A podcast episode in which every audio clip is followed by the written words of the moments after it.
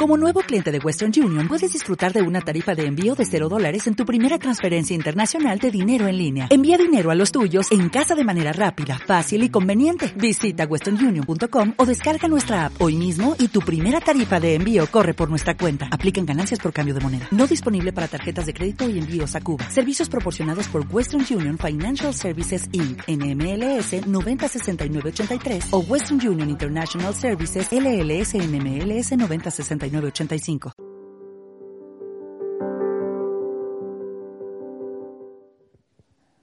¿Saben, hermanos? Em, yo necesito poco para ver la mano de Dios en mi vida, porque ya sé que está, y también está con usted. Y Dios ha decidido ungirnos, bendecirnos y avivarnos este año por su palabra. Y que lo, lo, que Darío decía no es un tema de casual, sino es lo que está en nuestro corazón. Queremos palabra. Queremos palabra de Dios. Queremos llenarnos del Señor. Y queremos llenarnos de lo que Él es y lo que Él tiene. Y qué mejor que esto. No estamos buscando cosas, otras cosas que no sea puramente lo de Él. Y creo, y creo, hermanos, que son días en que lo necesitamos. Son días en que necesitamos la palabra del Señor que necesitamos congregarnos, adorar a Dios, ofrecer nuestra vida, sacrificarnos por las demás personas, hacer lo que de verdad la palabra de Dios nos manda hacer. Sin pestañear, comprometidos, con toda la fuerza, escuchando y haciendo, escuchando y haciendo. Porque de esa forma nuestra vida va a despertar y vamos a entrar en ese flujo de gloria de Dios. Porque Él quiere bendecirnos. Pero nos va a bendecir a medida que nosotros demos un pequeño paso. Dios no quiere grandes cosas que son imposibles para nosotros. Pero pequeñas cosas. Les voy a contar otro testimonio de hoy. Muy bonito. Muy bonito. Fíjese que desde el día 5 de diciembre, estaba sacando luego la cuenta, nosotros estamos esperando que a mi madre la llamen para operarla, que tienen que operarla. El Señor estará con ella. Muchos saben porque han orado, la mayoría han orado, les he dicho, está enfermita en la casa y ha estado muchas semanas sin venir. Bueno, este domingo le digo yo, madre, vamos, por la tarde, por la tarde. No le vieron por la mañana, aquí está conmigo. Le digo yo, ven por la tarde, madre, acompáñame, vamos, vamos, vamos, vamos. Y le dimos un aplauso después de varias semanas que estuvo allí. Llegó por la tarde y la gente se alegró. Agradezco el cariño que le brindan a mi madre y fue notable y luego compartimos con ella y dice, qué bonito, todo el cariño. Pero yo le dije, venga madre, vamos, vamos. Yo sé que viene despacito y que, en fin, porque está delicada de salud. Pero desde el 5 de diciembre estamos esperando que la llamen de Ramón y Cajal para operarla. Ya vamos a ir a la palabra, pero son testimonios importantes. Y resulta que esta tarde, esta mediodía, como a las 2 de la tarde, dos y cuarto de la tarde, dos y media, me llaman del Ramón y Cajal para que le prepare que mañana ya comienza todo el proceso de ingreso. El jueves, mañana iremos a, al PCR, que tiene que hacérselo otra vez ya por enésima vez, no sé cuántas PCR le han hecho. Han hecho más PCR que, vamos, que a los chinos. Bueno, el caso es que el jueves a las 8 le ingresan para operarle el viernes, para que ustedes oren también. Gracias, gracias. Pero antes que me llamaran, unos minutitos antes, llevamos dos meses esperando la llamada. Casi dos meses, mes y medio, por lo menos, mínimo mes y medio. Nos habían dicho que antes de final de diciembre nos llamaban. Que en su defecto la primera semana de enero pero ya está final de enero. Estamos esperando. Pero antes de la llamada, ella me dice, esta tarde voy contigo a la iglesia. Cuando ella me dice eso, a los pocos segundos o minutos me llaman para la operación. Yo atiendo a la persona, hablo con mi hermana, le cuento tal, a la familia para que oremos. Y después me pongo a reflexionar porque yo veo a Dios en las pequeñas cosas y en las grandes cosas. Me pongo a reflexionar. El domingo vino madre a la iglesia porque yo le invité. Hoy me, me dice ella, yo quiero ir hoy. A los segundos o minutos me llaman para darle una respuesta a una cosa que estamos como familia esperando importante, porque es un cambio de válvula, no es un uñero. ¿Saben, hermano? Dios está esperando que nosotros reaccionemos a lo espiritual. Que nosotros digamos, Señor, te necesito a ti. Cuando eso sucede, usted toca el botón de que se abra el cielo en favor suyo. Sea por A o por B. Yo estoy convencido que la gloria de Dios se desata cuando hay actos de fe en nuestra vida. Cuando nosotros decimos, Señor, yo te quiero a ti. Y encima, hermano, enseguida, inmediatamente, Dios activa esa producción celestial en tu favor. ¿Y cómo lo vemos? Otra vez en la palabra. Mírelo, mírelo, capítulo 15, lo tenemos ahí, capítulo 15 del libro de Génesis. Vamos a leer el capítulo, es muy cortito, apenas son 21 versículos, lo leemos rápido, para que usted se ubique en lo que pasó inmediatamente después del domingo. Digo, después de lo que estuvimos hablando el día domingo, que fue el capítulo 14, que lo disfrutamos, fue muy, muy bonito. Y entonces usted que viene los martes se va a disfrutar hoy el 15. Dice así, después de estas cosas vino la palabra de Jehová a Abraham en visión diciendo, no temas Abraham, yo soy tu escudo y tu galardón será sobremanera grande. Ahí terminamos el domingo. Ahí terminamos el domingo. Bueno. Y respondió Abraham, Señor Jehová, ¿qué me darás siendo así que ando sin hijo? Y el mayordomo de mi casa es el Damaseno Eliezer. Es ese Damaseno Eliezer. Dijo también Abraham, mira que no me has dado prole. Y aquí que será mi heredero un esclavo nacido en mi casa. Luego vino a él palabra de Jehová diciendo, no te heredará este, sino un hijo tuyo será el que te, ha el que te heredará y lo llevó fuera y le dijo, mira ahora los cielos y cuenta las estrellas, si las puedes contar. Y le dijo, así será tu descendencia. Y creyó Abraham y le fue contado por justicia. Y le dijo, yo soy Jehová que te saqué de Ur de los Caldeos para darte a heredar esta tierra. Y él respondió, Señor Jehová, ¿en qué conoceré que la he la he de heredar? Y le dijo, tráeme una becerra de tres años y una cabra de tres años y un carnero de tres años, una tórtola también y un palomino. Y tomó él todo esto y lo partió por la mitad y puso cada mitad al frente de la otra, mas no partió las aves. Y descendían aves de rapiña sobre los cuerpos muertos y Abraham las ahuyentaba. Mas a la caída del sol sobrecogió el sueño Abraham y aquí el temor de una grande oscuridad cayó sobre él.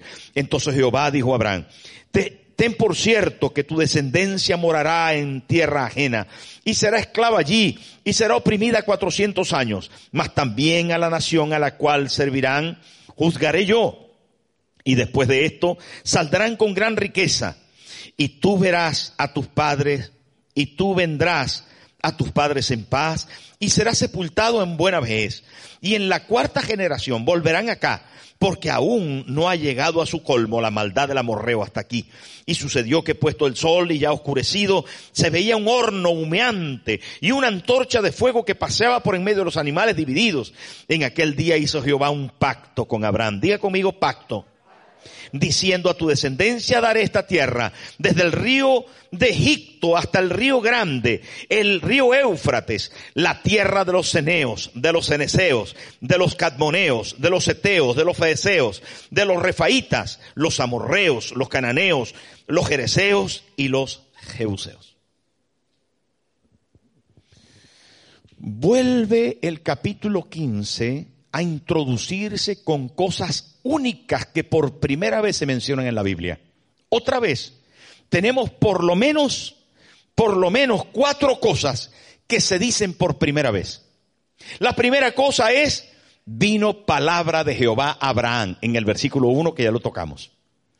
La segunda cosa es, Jehová es nuestro escudo, por primera vez se dice, en la Biblia. Tercera cosa es, no temas. La Biblia parece que tiene 365 no temas. Lo hemos escuchado muchas veces. Todos los predicadores lo dicen. No temas. Pero la primera de las 365 está ahí. En el versículo 1 del capítulo 15. Y por cierto, hay una cuarta cosa que es tan importante en la Biblia que es creyó. creyó. Y creyó Abraham es la primera vez que se menciona. Si Abraham es el padre de la fe, como les dije, para los cristianos, para los judíos y para los islamistas, por primera vez se habla de la fe, de que creyó Abraham. Es muy importante también el capítulo, bueno, la Biblia es importante, pero les estoy hablando de unos orígenes estratégicos para el resto del tiempo. Atención a un detalle que va a ser un tema que vamos a tratar en algún momento con profundidad, que dice, creyó Abraham y le fue contado por justicia. Porque ese tema es no solamente base teológica, sino que es un tema muy importante acerca de la justificación, de la justicia por la fe. La justicia por la fe. Eso quiere decir que usted no tiene que pagar su salvación. Que haya alguien que pagó por usted. Eso quiere decir que nosotros aquí no cobramos por los milagros. Eso quiere decir que la fe abre las puertas del cielo para salud, salvación, para prosperidad, para protección, que no se paga por eso. Nosotros, ¿por qué ofrendamos? ¿Por qué diezmamos? ¿Por qué damos primicia? Lo damos de corazón, por gratitud, por adoración, por rendirnos, y ya vamos a hablar de eso. Pero lo vamos a hacer rápidamente, porque hoy es martes, y quiero dejar unos minutos para orar por alguno que puede ser que diga, tengo necesidad de Dios. ¿Habrá alguien? Ah, vale. Atención que los veo callados. Bueno, está bien, tienen que estar callados escuchando ahí. Bueno, la primera cosa, otra vez comienza este versículo con una relación. Una relación de Abraham con Dios. Les dije el domingo que Abraham venía de la derrota de quién? Del rey que? Kedorlaomer. Este era el Atila de aquel tiempo. Este era el, el rey del primer imperio de ese momento. Este era el, el Trump, no, el Biden. Este era el jefe del primer imperio que gobernaba toda esa área. Quiere decir que Abraham cogió a sus 318 siervos, se internó en su territorio, lo venció, se trajo al sobrino con todas las posesiones. Ahora Abraham está en su terreno que Abraham no es rey de nada. Abraham tiene grandes rebaños, Abraham tiene grande riqueza, pero Abraham no es ni rey de Sodoma, ni rey de Israel, ni rey de nada. Él es un ganadero que ha prosperado. ¿Dónde vive? Pues vive ahí en el sur de Israel, tiene un, ganado que pasta por ahí, que se le ha multiplicado mucho, Dios lo ha bendecido, pero como se le llevaron al sobrino, fue, peleó contra aquella gente y trajo los bienes, le entregó al rey de Sodoma lo suyo, se quedó con su sobrino, se quedó con los bienes de su sobrino que eran del sobrino, se lo devolvió. Abraham no se quedó con nada, luchó por una persona, ya lo vimos el domingo. Pero ahora, en el primer versículo del capítulo 15, Dios le da promesas especiales, pero ¿por qué Dios le dice, Abraham, no temas, yo soy tu escudo? ¿Por qué? Dígamelo usted. Porque tenía la mosca detrás de la oreja. Porque dijo, si yo le he tocado la nariz a este que Dorlaomer y me he venido para aquí, este señor que yo no lo maté, sino quedó vivo ahí, pero fue derrotado y se le arrebataron los bienes que, ¿ahora qué? ¿Qué va a pasar cuando yo me meto en el terreno del enemigo? ¿Qué va a pasar cuando yo recupero mis bienes? ¿Qué va a pasar cuando yo le meto el ojo, el dedo en el ojo a un rey poderoso? ¿Qué va a pasar? Entonces Abraham dijo, ay, ay, ¿qué he hecho? Es que cuando tú te lanzas a la pelea, puede ser que de repente te des cuenta que has entrado en el ring a luchar y ahora tienes que luchar hasta el final. Y puede que Abraham dijo, ahora qué va a pasar. Pero viene Dios y le dice en el versículo 1, Abraham, no temas, yo soy tu escudo. Puede que estés pasando por una batalla terrible, pero bajo esas condiciones. Y saben hermanos, Dios prometió defenderlo de lo de afuera. Pero quiero recordarte que también Dios prometió protegerlo de lo de dentro. Dentro de nosotros hay ciertos temores. La madre que despide a ese muchacho que no me ha dicho cómo va y que se va para allá, para no sé dónde, para Kosovo, y que dice, ¿y cómo le irá a mi hijo tan lejos por allá? Y a veces tenemos temores adentro, hermano, adentro, tenemos miedos. Y decimos, ¿y cómo nos va a ir después de que, cuándo reventará todo esto que está tan mal? ¿Y cómo me va a ir a mí? ¿Y cómo le va a mis hijos? ¿Y qué pasará con esto? Y no se lo decimos a nadie. Pero dentro de nosotros a veces hay miedos, hay temores, hay circunstancias que se mueven allí que a veces, hermanos, ni siquiera nosotros mismos las sabemos explicar. El médico dice, bueno, no, eso es un estrés. ¿Pero estrés de qué? Si yo pensé que era dos o cuatro y es tres. ¿Esto qué es? Esto que tengo aquí adentro, que me vuelan aquí las mariposas adentro, no es amor, es, es como una opresión que pasa conmigo. Y a veces, hermano, nos ponemos apurados. Mire, por lo menos unas 30 veces nos han visitado aquí el ayuntamiento, la policía, la tal, porque usted sabe que, en fin, los requisitos, los tal, los no sé cuánto. No digo ahora, digo en el tiempo de la construcción y de todo el cuento. Ya yo veo un policía en la, en la calle y me da como así como...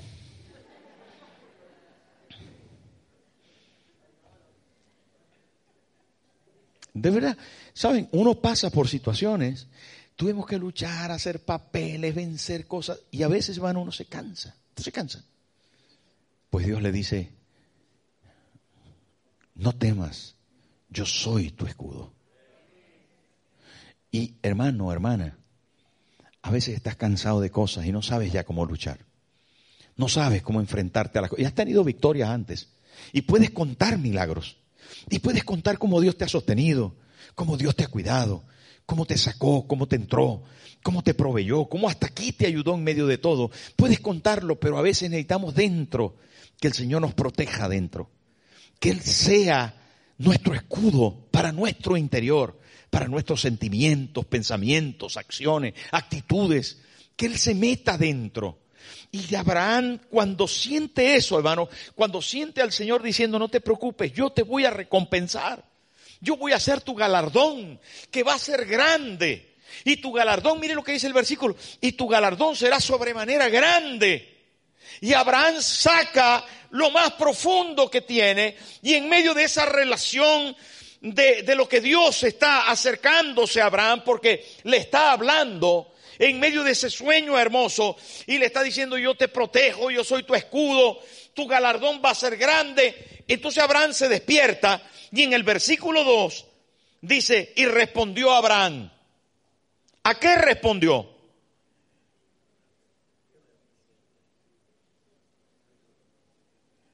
El versículo 1 dice, después de estas cosas vino palabra de Jehová a Abraham en visión. En la misma visión, Abraham le dice, saca las tripas, saca las entrañas, Abraham, y le dice, Señor Jehová, tú que me dices grande galardón, ¿qué me darás siendo así que ando sin hijo? Y el mayordomo de mi casa es ese Damaseno Eliezer. Un extranjero, un esclavo que tengo aquí. Versículo 3. Fíjese, y dijo también Abraham, mira que no me has dado prole. Y aquí que será mi heredero, un esclavo nacido en mi casa.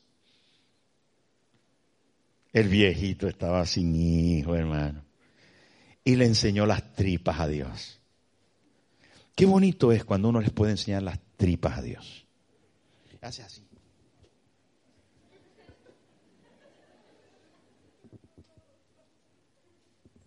Qué bueno es cuando uno puede abrirse con Dios, hermano.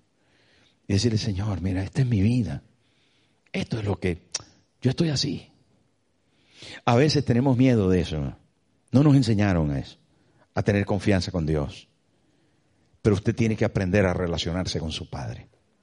Tal vez su padre natural nunca le dejó la acción de intimar. Tal vez era un maltratador, muy exigente, no recibió amor y entonces no pudo llegar a la comunicación, a la comprensión. Tal vez, quién sabe lo que usted ha vivido de niño. Y esa relación obtusa, limitante, no le dejó ver cara a cara a un Dios bueno que está esperando que usted le diga, Señor, esta es mi necesidad de verdad.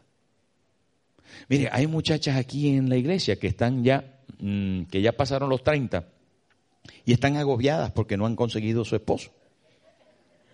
No pasa nada. Pero si usted se abre a Dios y le sirve a Él, mire, a lo mejor hay varones también que pasaron los 40 o los 50. Y dice, a mí me gustaría tener una esposa, pastor. No me lo dicen a mí porque le da vergüenza. Hay algunos que tienen otra deficiencia. Tienen un problema familiar, tienen un problema con los hijos y les da vergüenza. Alguno a lo mejor me está escuchando y tal vez entiende que tiene cosas y les da vergüenza contarlas. Pero a Dios no te dé vergüenza, es tu Padre. Cuéntale, ábrete, expon tus tripas, tal como son. Ya sé de que están rellenas, pero dile a Dios lo que hay. Perdóneme, dígale a Dios lo que usted es de verdad, de verdad, de verdad, porque Dios te conoce y está esperando que tú le digas. ¿Sabe cómo se llama eso? Se llama relación. Esto es un tema bonito de Abraham. Abraham está descubriendo sus debilidades, sus flaquezas. Señor, mira que estoy atado a esto, que tengo este problema, mi mujer no se ha dado cuenta, mi marido no se ha dado cuenta, nadie se ha dado cuenta. En la iglesia yo paso por un santo, en la iglesia paso por un puro, por un, ángel, pero resulta, Señor, que yo soy un demonio. ¿Cuántos dicen amén? No, no dígame. No dígame, mejor que no dígame. Quédeselo usted, pero dígaselo a Dios. Porque en eso consiste la verdadera relación, en ser sincero. Y vale la pena, hermano, a mí me puedes engañar y yo, y yo voy a caer rápido. Voy a caer y yo te creo. Pero Dios te conoce. Y lo importante no es que tú me lo digas y que yo te tenga a ti en alta estima, en baja estima, en ninguna estima. Da igual, yo doy igual. Lo importante es tú con Dios y Dios te quiere escuchar. Y Abraham se descubre las tripas y le dice, Señor, no tengo hijos y yo quiero hijos. Yo estoy solo, tengo 80 años y no tengo hijos. Pero ¿cómo se atreve un viejo 80 años a decirle a Dios que no tiene hijos? No pensó que Dios le podía decir, y tío, pero si ya se te pasó el autobús. ¿Sí o no? ¿A que sí? 80 años. Pero sí que, ¿para qué me cuentas eso? Le pudo haber dicho Dios. Pero Dios no le dijo así. ¿Saben? Porque Dios nunca te condenará, te limitará. Dios jamás te dirá, es imposible para mí tal cosa, porque todo es posible para Dios. Todo es posible. Dios te quiere escuchar, aún en lo imposible. Y eso es lo bonito de este pasaje, porque estamos hablando de un imposible, pero estamos hablando de alguien que se atreve a contarle a Dios lo que es imposible para él. Y eso es importante. Hay un hombre que le está contando a Dios lo imposible para él, pero es algo que desea. ¿Usted es capaz de entender eso? ¿Para qué le voy a contar a Dios eso si ya yo lo he intentado? ¿Para qué le voy a contar a Dios eso si yo, si tengo 60 años, pastor, y a mí me gustaría tener un esposo, pero ¿para qué? ¿Para qué una esposa? A esta edad, pero ¿quién me va a querer? ¿Qué trabajo me van a dar? ¿Pero quién me va a contratar? Pero qué papeles ni qué papeles si llevo 15 años esperando. Pero si no, pero si no tengo ni pasaporte. Pero si no, yo que sé la situación de cada quien, pero hay muchos imposibles humanos, muchos. Y posiblemente si cada uno pensamos aquí en cosas, nos vemos en cosas imposibles y decimos, no, pero es que yo, pastor, no. Pero Dios sí. Y lo importante es que tú abras las tripas. Eso es lo importante. Que tú te atrevas, que te atrevas, hijo, hija de Dios, a abrir las tripas. Y cuando lo hagas, cuando lo haga, mire qué cosa más bonita, versículo 4. Mire qué cosa más bonita. Luego vino a él palabra de Jehová. Eso sucede. Mire, la palabra de Jehová es una respuesta a tu botón, a tu acción.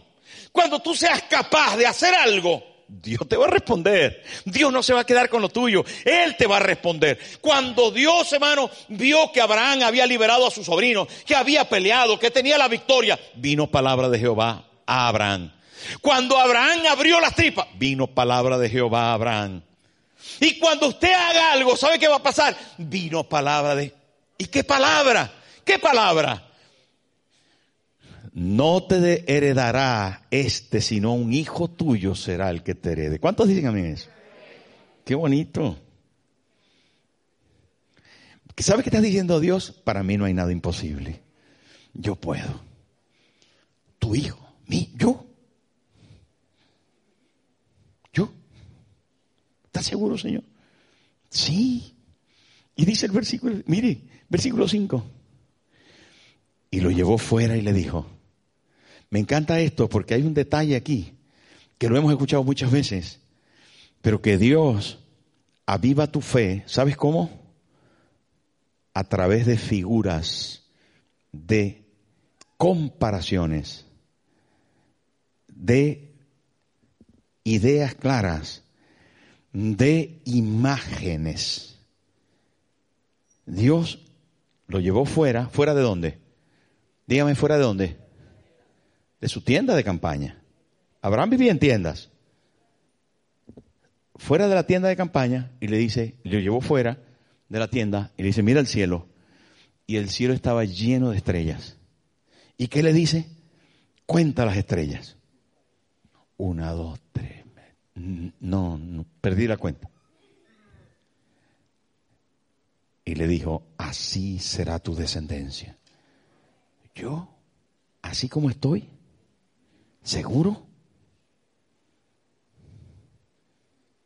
¿Seguro? ¿Yo? Entonces ahora viene otra cosa que va a hacer que se estreche la relación de Abraham con Dios para dar pie al cumplimiento de las promesas. Y ahí va. Y creyó a Jehová y le fue contado por justicia. No lo vamos a tratar ahora porque es amplio, pero es espectacular. Es teológico profundo, la base de nuestra fe. Pero el versículo siguiente dice, y le dijo, yo soy Jehová que te saqué de Ur de los Caldeos para darte a heredar esta tierra. Versículo 8. Y él respondió, Señor Jehová, ¿en qué conoceré que la he de heredar? Y le dijo, atención a esto, tráeme una becerra de tres años y una cabra de tres años y un carnero de tres años y una tórtola también y un palomino. Atención, atención. Dios le dice, primera cosa que te prometo es que te voy a dar una descendencia grande. Y segunda cosa es que esa descendencia va a tener tierra. Hijos y tierra. Gente y tierra. Gente, tierra. Hermano, si tienes gente y tienes tierra, tienes lo sobreabundante de Dios. Hablaremos de eso Dios mediante el domingo, pero lo que te quiero decir es que dentro de tu imposibilidad de tener gente, que es lo primero y más importante en el reino de Dios, estoy hablando de personas de tus personas, de tus familias y tus descendientes. La primera cosa que Dios te quiere entregar son personas, los tuyos, salvos, bendecidos por Dios, rescatados del infierno, arrancados del más vil de los problemas que se llama pecado. El más terrible de los problemas sobre la tierra, el más terrible de los problemas en el cielo se llama pecado alejamiento de Dios, ruptura con la relación con Dios. Y Dios le dijo, te voy a dar gente, te voy a dar gente. ¿Por qué? Porque Abraham era de fe. Y toda la gente que estaba con Abraham le iba a ver sacrificar y le iba a ver adorar a Dios y iban a ser de la fe de Abraham, porque Abraham era padre de fe. Por lo tanto, Dios le dice a Abraham, te voy a dar gente. Y eso es lo que nosotros tenemos que pedir en primer lugar, apropiarnos en primer lugar, atender en primer lugar, amar en primer lugar a la gente. Digo en primer lugar, teniendo a Dios, evidentemente. Teniendo a Dios. Pero ahora, hermano, Dios le dice, te voy a dar gente. Y te voy a dar gente de tu descendencia. A, tu descendencia le voy a dar también tierra. Tierra. Tú vas a heredar posesiones, prosperidad. ¿Cuántos quieren eso? ¿Lo quiere más que la gente? Primero gente. Primero, Mailet. No te preocupes, que aquí somos así. Porque tú eres lo más importante hoy, Mailet. Lo más importante que nos ha pasado esta noche es que tú estés aquí. Mire, Mailet, Dios te ama. Y la cosa más bonita que nos puede pasar es que una persona venga y se reconcilie con el Señor y se acerque al Señor. Porque ese es el propósito de toda esta iglesia. Toda esta iglesia existe para que Madrid conozca al Señor. Si no, no tiene sentido. La primera cosa de la iglesia, es la gente. La gente que necesita al Señor. Todo el mundo necesita al Señor. Y tenemos que intentar, hermano, decir como Abraham y que de nuestras tripas, entre otras cosas que tenemos necesidad, diga, Señor, dame gente, dame hijos. Ese es un clamor que cose la Biblia. ¿Se acuerda de Ana en el altar, la mamá de Samuel, que era estéril? ¿Sabe qué le dijo a Ana al Señor? Dame hijos o me muero. Dame hijos o me muero. ¿Sabe qué pasó con Jacob? Que no podía tener hijos. ¿Sabe qué pasó con Isaac? Que no podía tener hijos. ¿Sabe qué pasó con María? Que no podía tener hijos. ¿Sabe qué pasó con Elizabeth? Que no podía tener hijos. ¿Sabe qué pasó con Manoa? Que no podía tener hijos. ¿Sabe qué pasó con las mujeres? Muchas de la Biblia no podían tener hijos. ¿Por qué aparecen estas mujeres estériles en la Biblia? Porque el problema más gordo que tiene la iglesia de todos los tiempos y la gente de fe es que necesita hijos. Y necesitan para tener hijos relación. ¿Con quién? Con Dios. Relación con Dios trae hijos. Usted entonces se relaciona con Dios porque le enseña las tripas.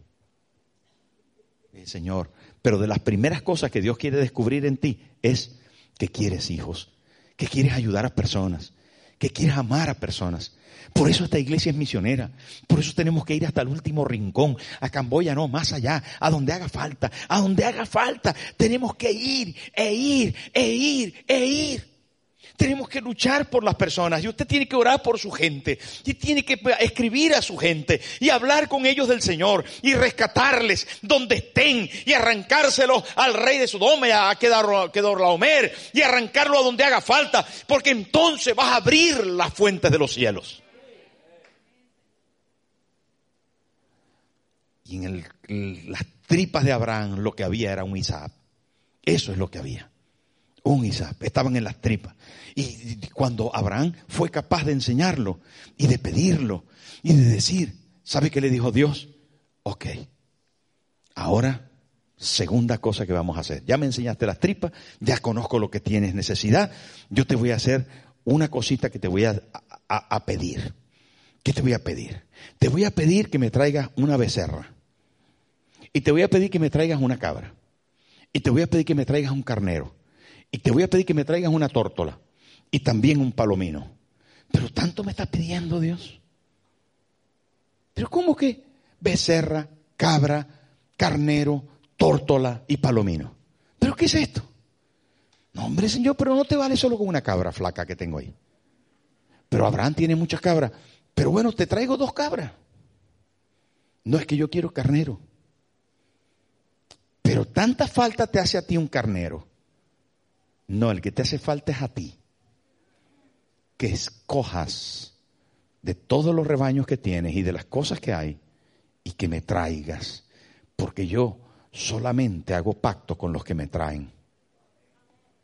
A usted le puede sonar eso a dinero, pero a Dios le suena a pacto. Esto es muy importante. Y yo se lo tengo que enseñar así. Alguien dijo, no, pastores, que en la iglesia hablan de dinero. Pero no es que en la iglesia. Estoy hablando de la Biblia. Dios ve las entrañas de Abraham. Dice que tiene, que tiene necesidad de un hijo. ¿Qué es lo que él quiere? Y Dios le dice, tráeme cabra, tráeme carnero, tráeme eh, eh, becerra, tráeme tórtola, tráeme palomino. ¿Por qué? Hermano, otra vez volvemos a lo que les dije el domingo. Para que la relación se complete, el domingo dijimos que Abraham tenía que haber dado los diezmos a Melquisedec. Ahora otra vez en el capítulo 15, otra vez. no, pastor, pero es que, si es que lo dice ahí. No lo digo yo, lo dice ahí. El padre de la fe. ¿Por qué Dios le ¿Saben, hermanos? Porque cuando uno se moja, es cuando califica. Si no, es que tiene que ser de lado y lado. Solo Dios prometiéndote. Pero qué belleza. Y tú no pones nada. No, tiene que ser de lado y lado. Tu fe tiene que verse, tiene que comprometerse. No se trata solo con descubrir tu corazón y tus necesidades. Tienes que involucrarte. Tienes que buscar la becerra, tienes que buscar el carnero, tienes que buscar el chivo, tienes que buscar la tórtola, tienes que buscar el palomino, tienes que buscar traerlo, ponerlo ahí y abrirlo por la mitad. Lo vas a perder, pero no es perder, es invertir en un pacto, es invertir en una relación. Y cuando no lo comprendas, no lo hagas, porque lo vas a perder completamente. Porque está fuera de la relación. Tienes que hacerlo en la relación. Tienes que hacerlo bajo la dirección. Tienes que hacerlo en el entendimiento. No queremos ni, un sola, ni una sola primicia de gente que no lo entienda. No queremos los diezmos de la gente que no lo entienda. No, hermano, esta iglesia vive por Dios, de verdad, se lo digo de verdad. No necesita lo mío, no necesita lo tuyo, no necesita lo de nadie. Dios se vale a sí mismo, de verdad. Te lo digo con todo mi corazón. Dios se vale a sí mismo. Dios se vale a sí mismo. Antes que yo pastoreara esta iglesia, ya esta iglesia funcionaba. Dije, no, porque yo estoy, estoy que, poco. No, que, es que si no fuera por... No, hermano, no creas eso. La obra de Dios funciona en el mundo. Y en el mundo más deprimido y más necesitado funciona. Mire, solo Asamblea de Dios de España en Cuba tiene más de cuatro mil puntos de misión. Más de cuatro mil en Cuba. ¿Sabes cuánto gana un pastor en Cuba? No llega a 20 euros. No llega a 20 euros. Al nuestro le mandamos un poquito más para que esté un poco mejor. Pero ¿saben qué? la obra funciona mejor que en España. ¿Saben cuántos puntos de emisión tiene la obra en España? No llega a 700. Y en Cuba hay 4000. ¿Dónde está mejor? ¿En Cuba o en España? En Cuba. ¿Saben por qué? Porque Dios sostiene la obra. Ahora vuelvo a la palabra para terminar. Porque esto es, esto es de, de estudio de verdad. ¿Por qué Dios pide a Abraham que sacrifique estos animales? Sacrifica, los abre por la mitad, está ahí esperando que Dios se manifieste, está esperando y cuando cae la noche se ve una antorcha que se pasea por los sacrificios y Abraham le entra el sueño, sin embargo vence el sueño y entonces mm, tiene que estar espantando las aves de rapiña que quieren comerse los animales que están ahí abiertos y él quiere defender su, eh, su ofrenda, todo esto es simbólico, precioso, pero real, ¿no? Está pasando, solo que tiene una concepción de futuro muy interesante que no puedo ahondar porque no tengo tiempo. Mas él a la caída del sol le sobrecogió el sueño a Abraham y aquí el temor de una grande oscuridad cayó sobre él. Entonces Jehová dijo a Abraham, ten por cierto que tu descendencia morará en tierra ajena, vas a pasar algunas pruebas, pero yo voy a estar y les voy a liberar. Y tú vendrás, dice el versículo 17, y sucedió que puesto el sol, versículo 17, y, ya oscureciendo se veía un horno humeando y una antorcha de fuego que se paseaba entre los animales divididos, 18, en aquel día hizo Jehová un pacto con Abraham, diga pacto, ¿sabe qué es pacto? Un acuerdo, un acuerdo, y Dios hizo un pacto con Abraham diciendo, a tu descendencia daré esta tierra, desde el río de Egipto, que es el Nilo, recuerde, hasta el río grande, el río Éufrates. Esto es, hermanos, desde el Nilo, yo no sé si usted mm, puede visualizar el mapa, pero esto es un espacio enorme, enorme, todo Israel, toda eh, eh, la parte superior donde está, mm, bueno, hasta Irak, No sé si usted puede visualizar eso. Al norte del Golfo Pérsico está Irak, está Irán, está todo ese territorio hasta llegar al sur de Israel, que es Egipto, que es donde está el río. Es enorme, enorme. Y Dios le dice aquí a Abraham, todo eso te lo voy a dar. Y le dice, la tierra de los eneos, de los fereceos, de los cananeos, de los eteos, de los fereceos, de los refaitas, de los amorreos, de los, de los cananeos, de los jerjeseos y de los jebuseos. Te lo voy a dar. ¿Por qué? Mire, relación, ver las tripas para que lo entienda ah, como se lo he dicho. Segunda cosa, sacrificio. Tercera cosa, promesa de gran bendición territorial. Tres cosas. Cada cosa es importante. Cada cosa nosotros, hermanos, necesitamos hacer la carne nuestra. Pero Dios está esperando no solamente bendecirnos porque nos ama, sino que está esperando que también nosotros reaccionemos, que podamos estar con Él y que le podamos decir, Señor, yo quiero vivir en esta fe, en esta fe activa, no una fe tradicional, como les dije antes, no una fe heredada, no una fe de mis padres, no una fe antigua, sino una fe viva, latente, especial, puntual para el día de hoy, que viva en la relación porque Dios quiere escucharte. Ahí sentadito, cierre sus ojos. Mano derecha en el estómago. Ajá. Hoy bajamos del corazón. Porque como hemos hablado de tripa, entonces ponemos la mano en la tripa. Y decimos, Señor, vengo a ti porque de verdad te necesito.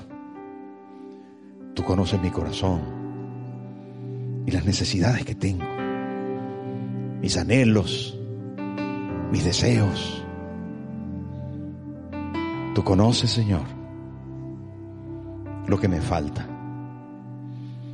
y también las cosas que me sobran que debo quitar. Pero esta noche al escuchar tu palabra y saber que tú eres un Dios bueno conmigo, te pido que me ayudes. Abrazo tus promesas. Yo quiero que obres en mí, que desde este día, desde hoy, cuentes conmigo. Yo quiero, Señor, todo lo que me prometiste, porque hoy más que nunca te necesito, te necesito. Dígaselo ahí en otras palabras usted mismo, hermano. Intime con Dios un, dos minutos más. Dos minutos más. Dos minutos más mientras que Darío nos dirige en una adoración. Él solito. Usted hable con Dios. Usted hable con Dios.